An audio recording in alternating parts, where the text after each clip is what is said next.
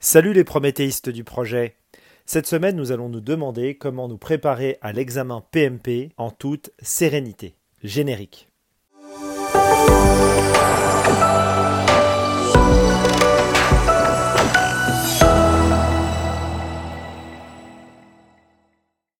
Je suis sûr qu'à l'heure actuelle, vous êtes en train de vous dire L'examen PMP a changé depuis la réforme du 2 janvier 2021, mais est-ce que en 2022, je dois encore me baser sur le PMBOK 6 ou sur le PMBOK 7 Et est-ce que ce sera encore le, cas en 2023 ou en 2024 Vous êtes certainement aussi en train de vous demander euh, est-ce que vous devez vous baser sur les processus euh, d'approche de développement prédictive euh, proposés dans le PMBOK 6 ou sur les nouveaux principes expliqués dans le PMBOK 7 vous peut-être que vous êtes en train de vous demander aussi quelle est la nouvelle édition de l'examen PMP euh, et euh, en quoi est-ce que ce nouvel examen, ce nouveau format, est-ce qu'il a transformé son contenu? Sachez que si vous vous posez ces questions, c'est totalement normal. Il y a malheureusement eu beaucoup de rumeurs sur le sujet de l'examen PMP, qui est en train de vivre actuellement une mini-révolution du fait de ces derniers changements d'édition, notamment entre la sixième édition du PMBOK et la septième édition du PMBOK, mais aussi entre l'ancienne version de l'examen PMP et la nouvelle version de l'examen PMP. Dans cet article, je vais tenter de répondre à toutes ces questions en vous aidant à séparer le bon grain de l'ivraie et je vais aussi vous proposer un programme de révision pour que vous puissiez vous préparer au mieux compte tenu de ces changements. Avant de rentrer plus loin, n'oubliez pas de venir rejoindre nos groupes sur Facebook ou sur Telegram. Vous y découvrirez, d'autres astuces et de nouveaux conseils. Alors, comment se préparer à l'examen PMP Est-ce que l'on doit se baser sur le PMBOK 6 ou sur le PMBOK 7 pour réviser. En quoi consiste cette réforme euh, de l'examen euh, du 2 janvier 2021 Et est-ce que surtout c'est encore valable en 2022, en 2023, en 2024 Pour répondre à ces questions, je vous propose plusieurs niveaux de réponse, mais je vais vous d'abord vous donner la voix officielle, ce qui est dit sur le site du PMI, euh, Project Management Institute, lorsque l'on euh, tape sur Google PMI.org, PMP euh, Exam Reference List, on va y découvrir d'une part la bibliographie officielle des livres de préparation à l'examen, et d'autre part le référentiel d'évaluation intitulé PMP Exam Content Outline, qui consiste à énumérer les grandes lignes du contenu de l'examen PMP. en fait, au-delà de cette bibliographie, ce qu'il faut savoir, ce qu'il faut bien comprendre, ce sont les différentes approches de gestion de projet. L'approche prédictive, qu'on retrouve dans le PMBOK 6, l'approche adaptative, qu'on retrouve sous un melting pot de différentes approches dans le guide pratique euh, agile, qui est à l'intérieur du PMBOK 6, c'est dans la dernière partie, ou l'approche hybride, qu'on retrouve euh, dans le PMBOK, surtout dans le PMBOK 7. Euh, l'examen PMP n'est pas un examen de mémorisation. C'est un examen de mise en situation. En fait, c'est un examen qui vise à accréditer de votre niveau d'expérience. Moi, je l'explique comme un, exercice de validation d'acquis d'expérience des chefs de projet.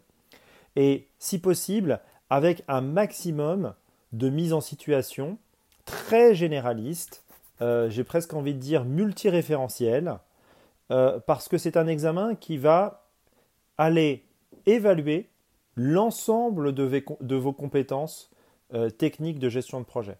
On va essayer d'éviter le plus possible d'avoir des spécialistes de la gestion de projet sur une approche de développement, mais on va chercher dans cet examen à aller euh, certifier des généralistes du projet, des polytechniciens du projet, des multitechniciens du projet, des personnes qui sont à l'aise aussi bien dans une approche de développement prédictive, avec la maîtrise des 49 processus du PMBOK 6, qu'avec les nouvelles euh, approches euh, agiles ou que des toutes méthodes dont on entend parler depuis quelques années, euh, qu'on retrouve en design thinking, mais aussi des approches d'accompagnement changement. On vient, j'aime bien utiliser la métaphore de la culture générale. On vient évaluer la culture générale du chef de projet il va bien sûr confronter cette culture générale avec des lignes directrices et avec des, des façons de procéder, des techniques de gestion de projet, mais on va essayer de faire en sorte surtout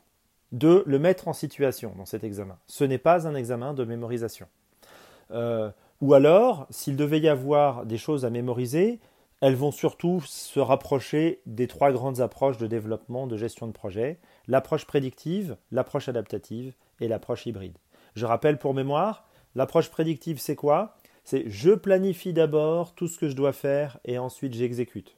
Imaginons qu'on ait un déménagement à faire entre Paris et Dakar, euh, d'une usine de fabrication de chaussettes. Je vais d'abord planifier l'intégralité des choses que je dois déménager à Dakar. Je planifie tout dans un joli petit diagramme de Gantt ou dans un tableau euh, quel qu'il soit. Je planifie toutes mes tâches. J'élabore un certain nombre de coûts et je fais un certain nombre d'estimations. J'imagine les risques. J'imagine également les sous-traitants auxquels je vais faire appel. Euh, et puis ensuite, une fois que tout est prêt et tout a été validé, on exécute. C'est ce qu'on appelle l'approche prédictive.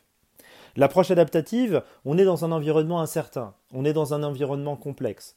Pourquoi? Parce qu'on a des concurrents en face qui sortent euh, des, des, produits ou des services que je ne maîtrise pas ou que l'entreprise ne maîtrise pas. Donc elle est obligée à chaque fois de s'adapter à cet environnement incertain et elle aussi d'y faire face. Je prends souvent comme exemple l'exemple de l'application Uber, pour ceux qui ont connu cette application, euh, qui lorsqu'elle est sortie a révolutionné le monde euh, des taxis et des transports euh, urbains. On avait des chauffeurs de taxi qui faisaient partie, entre guillemets, d'un ancien monde, qui patientaient à des bornes de taxi ou qui de temps en temps s'acheminaient d'un point à un point B, et de temps en temps, quand les clients voulaient les, les choper, soit ils leur faisaient un signe de la main quand le taxi, par bonheur, faisait un, un taxi avide entre le point A et le point B, ou alors le client allait directement à une borne de taxi, et s'il y avait des taxis qui patientaient, il avait le droit à un taxi. Et puis l'application Uber est arrivée et a dit, à partir de votre smartphone, en moins de 4 clics, vous allez pouvoir commander un taxi, c'est le taxi qui va venir à vous en moins de 5 minutes ou en moins de 10 minutes. Ça a totalement changé le monde du transport urbain, ça a donné naissance d'ailleurs à tout un tas d'applications derrière. la société qui gérait les taxis parisiens à l'époque euh, euh, a, pris, en fait cette application euh, informatique un peu comme un uppercut dans la figure et elle a été extrêmement médusée par cette nouvelle approche. Tout comme l'ensemble des acteurs du monde du transport urbain ont été médusés par cette application Uber qui était absolument surprenante de par sa simplicité. Mais l'entreprise euh, de taxi euh, parisien qui s'appelle G7, elle a mis beaucoup de temps à réagir. Elle a mis 7 ans pour réagir en moyenne et créer une nouvelle application, un nouveau positionnement, etc. Tout le monde n'a pas le luxe de proposer et d'attendre 7 ans pour pouvoir réagir face à un concurrent. Alors certains, euh, s'ils ne réagissent pas tout de suite, ils meurent, tout simplement. Donc cet environnement incertain va nécessiter une approche adaptative où on va avancer à tâtons, on va de temps en temps produire une fonctionnalité, euh, euh, mais il va se trouver que cette fonctionnalité, elle ne va pas apporter beaucoup de valeur ajoutée au consommateur final. Donc l'approche adaptative, c'est vraiment avancer à tâtons pour essayer de, produire, de livrer rapidement différentes choses. Si vous souhaitez comprendre la différence entre ces approches, n'hésitez pas à me faire des retours euh, dans les commentaires de ce blog. Je serais ravi de vous proposer un article à ce sujet. Si vous êtes familier des approches euh, adaptatives, euh, il y a une façon de travailler qui s'appelle l'approche agile. et si vous êtes familier avec cette approche agile, par exemple si vous êtes déjà certifié avec la certification Scrum ou la certification PSPO, ou si vous travaillez tout simplement dans un environnement dit agile, vous allez être beaucoup plus à l'aise que les autres participants qui viennent d'un environnement euh, euh, plus euh, ingénierie, plus aéronautique, plus industrie lourde, où on va avoir plus une approche prédictive de gestion de projet. Donc vous, vous partirez, si c'est votre cas, avec un avantage par rapport à vos confrères. Encore une fois, pour vous rassurer, si vous avez choisi de passer cette certification, c'est que vous êtes déjà un chef de projet expérimenté. Voyez plutôt cet examen, comme je vous disais, comme une validation de savoir de savoir-faire euh, ou d'expérience que vous avez acquis au cours de ces dernières années en gestion de projet, et, non pas seulement comme un examen à réviser ou à bachoter. Hein. si, tout le monde obtenait cette certification facilement, elle n'aurait pas de valeur. Hein. On n'obtient pas la, la Rolls-Royce des certifications en gestion de projet sans un minimum d'effort. Donc il est tout à fait normal qu'il y ait une certaine barrière à l'entrée. Mais ceci étant dit, dites-vous qu'il y a quand même plus d'un million de personnes qui ont déjà été certifiées, donc euh, ça devrait quand même pouvoir le faire pour vous. Simplement, ce qu'il faut que vous compreniez, c'est les doctrines de prise de décision du PMI. Euh, ce sont des doctrines donc plutôt euh, anglophones, plutôt américaines, qui vont parfois même un petit peu à l'encontre des doctrines européennes, voire des doctrines françaises, quand on a à prendre un certain nombre de décisions. Ensuite, doit-on réviser à partir du guide PMBOK 6 ou du PMBOK 7 Ce que dit le PMI, c'est euh, le message suivant que j'ai traduit pour les francophones. Les principaux enseignements et guides du PMBOK 6 restent valables. Néanmoins, la norme ANSI, c'est l'équivalent de l'AFNOR mais américain, contenue dans la septième édition du PMBOK, donc dans la septième édition du guide PMBOK, la norme ANSI PMI 99001 2021 remplace la précédente, celle de la sixième édition du PMBOK, intitulée ANSI PMI 99001 2017. Nous sommes conscients que de nombreux chefs de projet ont utilisé prioritairement l'approche par processus de gestion de projet, les domaines de connaissances, les processus, les groupes de processus et qu'avec ceci, ils ont rencontré beaucoup de succès dans leurs propres environnements de projet. Néanmoins, nous leur demandons maintenant de questionner les 12 principes de gestion de projet illustrés dans le PMBOK numéro 7 avant de choisir par défaut l'approche par processus exposée dans le PMBOK numéro 6. Qu'est-ce que ça prouve? Ça prouve que le nouvel apport, que l'apport du PMI, le discours officiel du PMI, nous dit, nous apporte quelques précisions quant à la manière d'appréhender le PMBOK numéro 7 par rapport à ses éditions précédentes, mais également et surtout par rapport à l'examen PMP. Avant la sortie du guide PMBOK numéro 7, certains chefs de projet étaient dans une logique, un mindset où il fallait coûte que coûte sortir un certain nombre de documents importants en matière de gestion de projet. Les références de base, je dois sortir mon diagramme de Gantt, je dois sortir mes coûts de référence, je dois sortir ma WBS, je dois sortir mon rapport d'avancement, mes diagrammes euh, d'Ishikawa, mes matrices de traçabilité des exigences, etc., etc. Et il est tout à fait normal, et même obligatoire, lorsque la situation l'exige, l'exige pardon, d'avoir un certain nombre de documents euh, à sortir. C'est tout à fait normal. Mais parfois, certains chefs de projet sont tombés dans les travers de cette logique qui les a conduits à avoir une logique, pardonnez-moi l'expression, bureaucratique, en oubliant de s'intéresser aux impacts business des documents livrés. Souvenez-vous de la fameuse séquence culte euh, du dessin animé Les douze travaux d'Astérix. Le laisser passer à 38. En fait, cette logique bureaucratique, elle est aujourd'hui la hantise du PMI. On ne veut pas des personnes qui soient arc-boutées à sortir des documents si la situation exige de s'adapter rapidement et de proposer euh, des décisions différentes pour pouvoir apporter de la valeur à son organisation.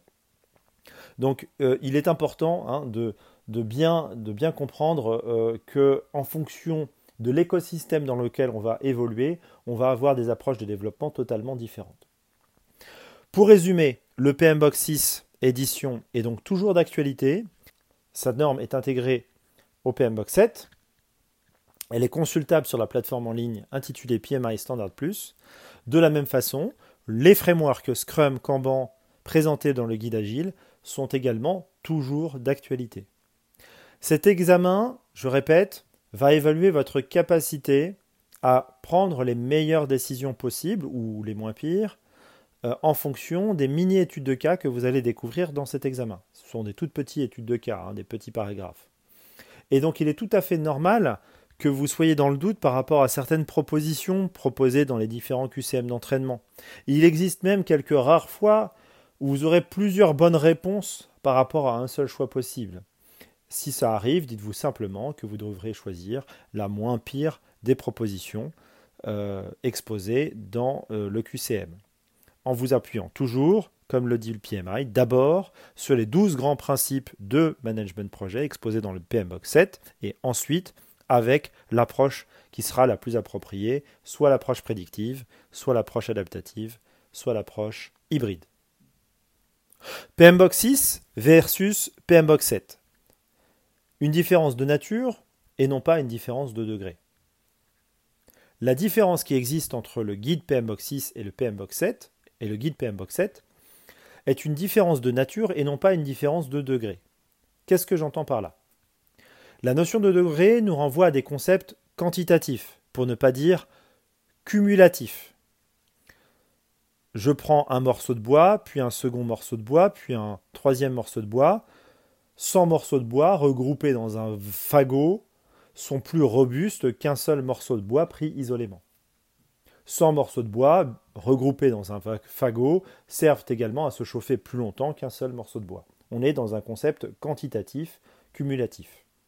A l'inverse, la notion de degré nous renvoie à des concepts qualitatifs. Un seul morceau de caoutchouc, par exemple, est plus résistant et plus robuste que 100 morceaux de bois.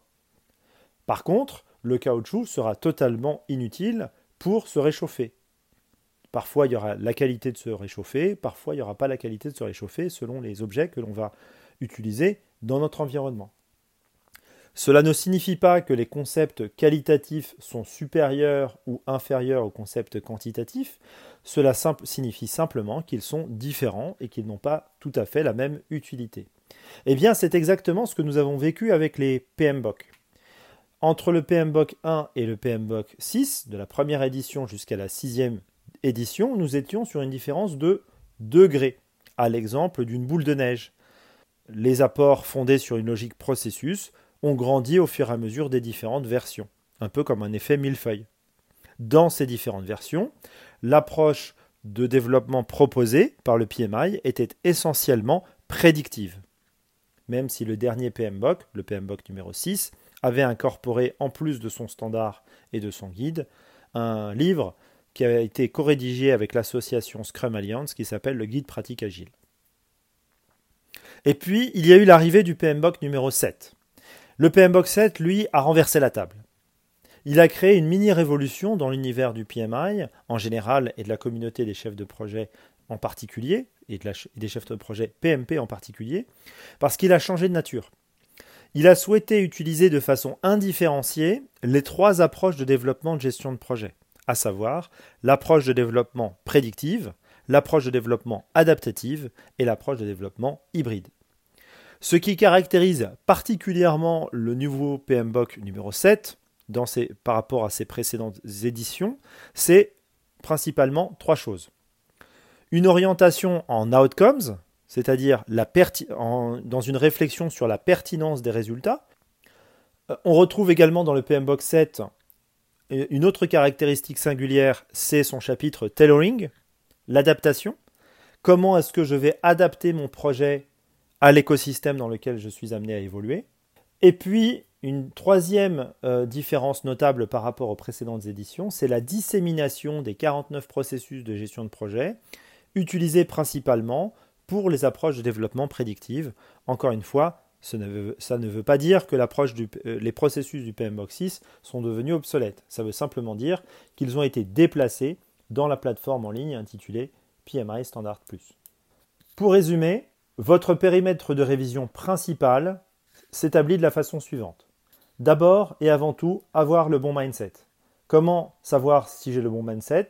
Je vais lire dans le guide PMBOK numéro 7 les principes de management de projet. Comme je vous disais tout à l'heure, c'est connaître les grands principes de gestion de projet transverses à tout type de projet. Se concentrer sur la valeur, s'adapter en fonction du contexte, optimiser les réponses aux risques, etc. etc. Ensuite, se demander comment travailler. Way of working. Est-ce que je vais travailler avec une approche prédictive? Ce sera pertinent si la destination, si j'ai un pourcentage de certitude élevé par rapport à ce que j'ai à faire, si la destination est très connue, je dois faire, par exemple, si je reste sur mon illustration de mon projet de déménagement entre Paris et Dakar, je veux déménager entre Paris et Dakar, une usine de fabrication de chaussettes, La destination, elle est connue, je vais à Dakar et je ne vais pas à Johannesburg, je ne vais pas à Shanghai, je ne vais, pas à Rio, je vais vraiment à Dakar. Et j'ai une idée relativement forte de, ce que j'ai à déménager, des différentes tâches à élaborer pour pouvoir y arriver. Je vais plutôt donc utiliser une approche prédictive. Si je suis dans un écosystème plus incertain, avec de la complexité, avec de l'incertitude, avec du risque très élevé, je vais plutôt donc avoir une approche adaptative. Et pour ce faire, je vais m'appuyer sur le guide pratique agile et le guide Scrum, qui fait une quinzaine de pages. Et puis également, et puis pour ce qui concerne l'approche hybride, les approches hybrides, je vais utiliser le guide PMBOK 7 plus mon expérience de chef de projet expérimenté. Alors, quels conseils je pourrais vous donner pour vous préparer à cet examen? Conseil numéro 1, Fiez-vous d'abord et surtout sur le référentiel d'évaluation intitulé Exam Content Outline. En français, on appelle ça Grande ligne de contenu de l'examen du Project Management Institute. Vous tapez sur Google Grande ligne du contenu de l'examen PMP du PMI, vous devriez pouvoir trouver le référentiel facilement au format PDF. Conseil numéro 2. Pour les questions concernant les approches de développement hybride de gestion de projet vous devrez vous appuyer sur les nouveautés du PMBOK numéro 7. Vous devrez être familier avec les notions de principe de management de projet, avec les notions de performance, à ne pas confondre avec les notions de connaissance. Hein. Domaine de performance, c'est surtout dans le PMBOK 7 que c'est exposé, alors que la notion de domaine de connaissance, c'est surtout dans le PMBOK numéro 6. La notion d'adaptation, comme je vous le disais, la notion de modèle, le guide PMBOK 7 est beaucoup moins prescriptif que les versions précédentes. Par conséquent, il ne vous sera pas demandé de maîtriser à la lettre les différentes, les différentes versions ou les différentes notions ou techniques. Ce qui va vraiment importer, c'est votre mindset de prise de décision. Conseil numéro 3. Pour les questions concernant les approches de développement adaptatif de gestion de projet, vous devrez surtout maîtriser le framework Scrum. Surtout, ne vous contentez pas d'apprendre les principaux événements du framework Scrum. Hein. Vous devrez vraiment comprendre ses subtilités, ses difficultés intrinsèques, ses bonnes pratiques. Je vous recommande très chaudement d'utiliser le guide pratique agile, plus le guide Scrum d'une quinzaine de pages écrit par les auteurs historiques de la Scrum Alliance. Idéalement, vous pourriez également envisager de passer une ou deux certifications Scrum faciles à obtenir, la certification CSM1 ou la certification CMCM2 ou la certification PSM1 avant de passer l'examen PMP. Hein, notez, si vous choisissez de passer l'examen en français, notez que la totalité des termes lors de votre examen PMP sera euh, euh, écrit en français. Hein, c'est de la traduction, mais c'est de la traduction canadienne. Et nos amis canadiens, euh, ils aiment bien traduire l'ensemble des, mots-clés. Nous, parfois, on va utiliser des anglicismes. Eux, les Canadiens, ils vont vraiment traduire mot à mot tous les mots. Comme par exemple le terme carnet de produits, product backlog, ils vont le traduire par carnet de produits. Le terme user story, ils vont le traduire par récit utilisateur. Donc parfois, ça nécessite une certaine gymnastique. De toute façon, pas d'inquiétude, pendant votre examen, vous avez la possibilité de switcher les questions en français et en anglais à votre guise. Les, traductions se sont nettement améliorées, mais on ne sait jamais. Conseil numéro 4. Pour les questions concernant les approches prédictives de gestion de projet, vous devrez bien comprendre les inputs, les outputs, les tools, les tools and techniques principaux des 49 processus du guide PMBOK 6 mémoriser uniquement les ITTO principaux, ce qu'on appelle les ITTO, hein, Input, Tools and Techniques, Output. Maîtriser simplement les, les 49 processus, il y en a beaucoup. Hein.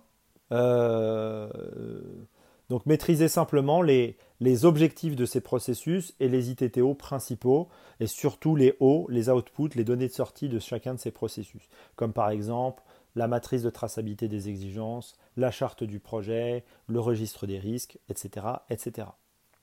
Conseil numéro 5. Ne révisez qu'à partir des simulateurs de questions. Plutôt que d'avoir à, vous ingurgiter 6310 euh, pages de la bibliographie recommandée du PMBOK, du PMI, euh, et ensuite de vous entraîner sur des simulateurs de questions, je vous propose d'avoir une approche très, très pragmatique et surtout très proche de l'état d'esprit américain. Donc je vous recommande de euh, travailler tout simplement à partir de simulateurs de questions. Faites-vous des questions et partez des questions posées dans les différents simulateurs pour ensuite enrichir vos connaissances. Parce que vous avez déjà de l'expérience, vous êtes déjà chef de projet expérimenté, puisque vous décidez de passer cette certification.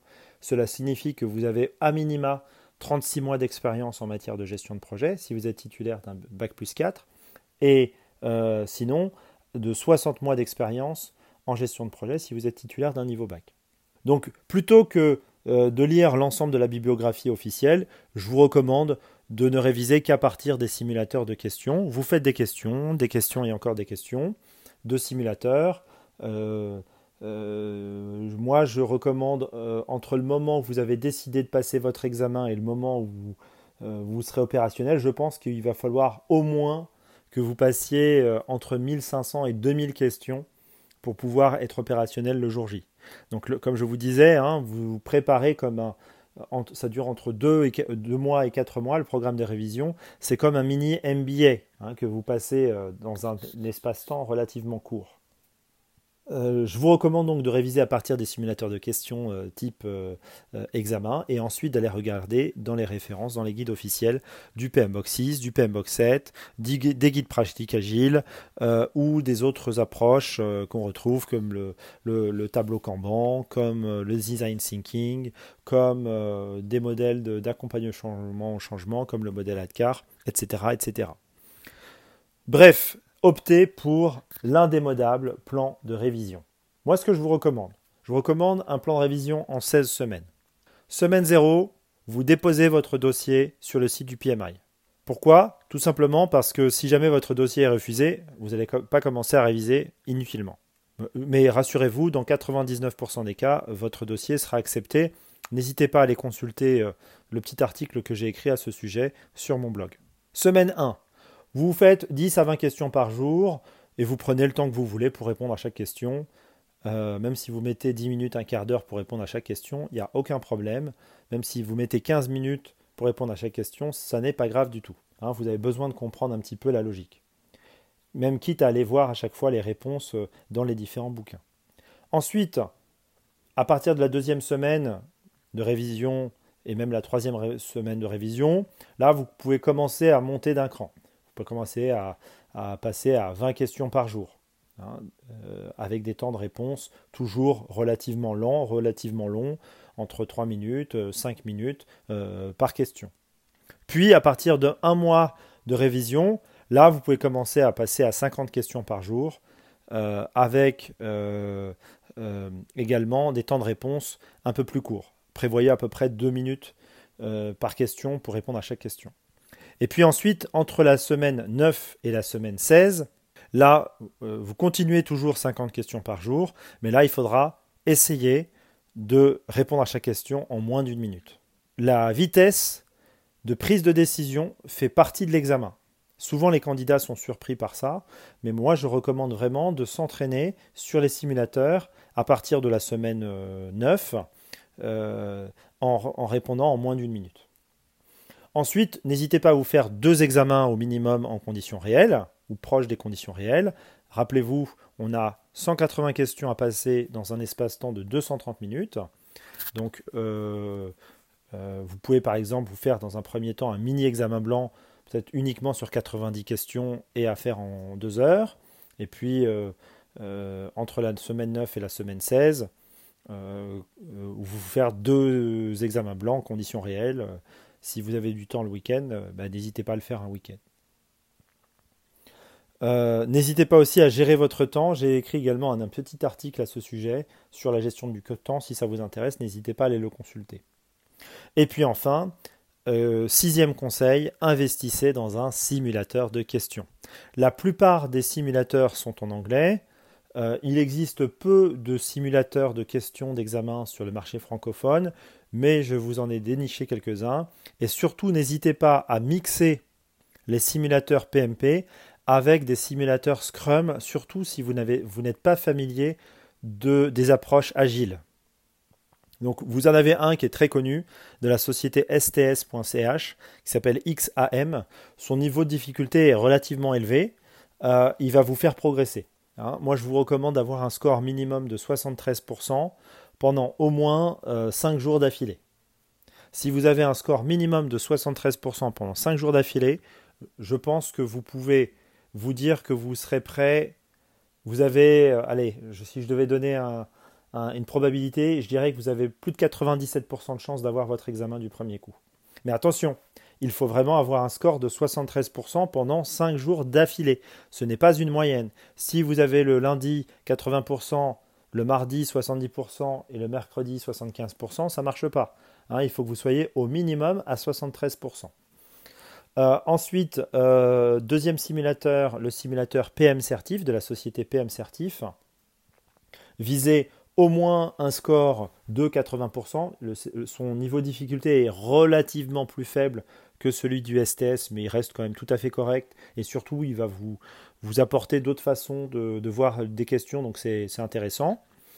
Euh, le simulateur euh, de la société RMC Learning, alors par contre celui-ci est en anglais, alors vous le trouverez euh, dans le livre de Rita Mulcahy qui s'intitule PM Exam Prep, donc c'est une version PDF. Et en fait c'est un gros bouquin qui fait 400 et quelques pages. Et à l'intérieur, à la fin de chaque chapitre, vous avez des questions euh, pour comprendre euh, la notion de domaine de connaissance. C'est vraiment un bouquin vraiment très bien fait et surtout les questions posées à la fin de chaque chapitre sont très très bien faites et sont très très proches de l'esprit de euh, de l'examen. Alors après, si votre niveau d'anglais n'est pas folichon, vous pouvez utiliser Google Traduction. Vous savez que sur Google Traduction, maintenant, on peut scanner des feuilles en, anglais. Vous pouvez les prendre en photo avec votre téléphone et immédiatement et instantanément, on a, le, texte qui apparaît en, français, dans la langue de votre choix, si, la langue privilégiée, c'est le français pour vous. Euh, vous avez des simulateurs Scrum. Alors, je ne connais pas le, simulateur Scrum français, de simulateur Scrum français. Il y en a un, m'a-t-on dit, euh, au sein de la société Scrumling, scrumling.com. Je ne connais pas très bien. Euh, n'hésitez pas à me faire un retour d'expérience. Il, semblerait qu'il est pas mal du tout. En tout cas, les deux grandes associations officielles, c'est Scrum Alliance, c'est le partenaire du PMI, et Scrum.org, c'est celui qui est un petit peu plus utilisé, plus répandu euh, à travers le monde. Mais Scrum Alliance propose un niveau d'exigence de, avec un niveau de langage très très proche de celui du, Project Management Institute. Et puis on a également euh, des simulateurs qu'on retrouve sur des euh, plateformes numériques de type Udemy. N'hésitez pas à aller voir des simulateurs Scrum sur ces types de plateformes. Vous en aurez vraiment beaucoup et ça vous permettra de réviser dans les meilleures conditions. Et puis enfin, euh, le conseil numéro 7, euh, c'est un peu le trigger, le déclencheur. Comment est-ce que vous allez pouvoir savoir si vous êtes prêt pour passer l'examen? De tradition, le PMI, et pour éviter les risques de débordement, ne communique pas sur tout ce qui se touche de près ou de loin à l'examen PMP. Donc vous aurez peu de chances de savoir quel score vous devez obtenir pour obtenir euh, le précieux sésame. Par contre, d'expérience, ce que je peux vous dire, c'est qu'il est totalement inutile de vous présenter à l'examen si vous n'obtenez pas un, score de réussite d'au moins 73% pendant au moins 5 jours d'affilée sur un simulateur de type avec des questions de type moyen difficile comme sur le RITA ou comme sur le STS. Euh, pour éviter d'être trop habitué aux questions, n'hésitez pas à en utiliser plusieurs, comme je vous le disais. Hein, plusieurs simulateurs vous, aideront à avoir euh, une, une, façon d'appréhender les questions différentes. Pour résumer, la littérature dévolue à l'examen PMP est abondante. Et si vous ne vous préparez pas de façon méthodique, vous risquez de vous décourager face à la quantité de travail astronomique à produire pour vous préparer. Retenez, surtout le conseil numéro 7 qui englobe bien tous les précédents. Comme me le disait toujours un, de mes amis, euh, le, juge de paix, c'est le score obtenu au simulateur de préparation à l'examen. C'est vraiment le bon trigger, le déclencheur. Et je pense qu'il avait raison.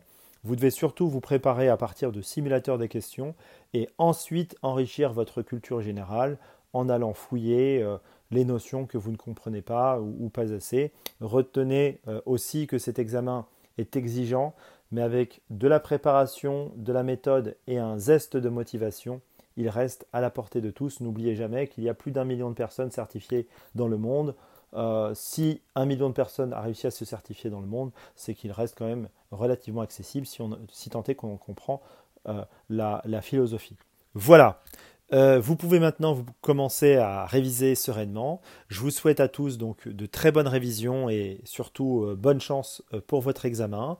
N'hésitez pas à nous rejoindre sur le groupe Facebook Prométhée de préparation francophone à l'examen PMP ou sur notre groupe sur Telegram. Je serai ravi de pouvoir continuer cet échange et de continuer à enrichir votre réflexion pour préparer au mieux votre certification PMP du PMI.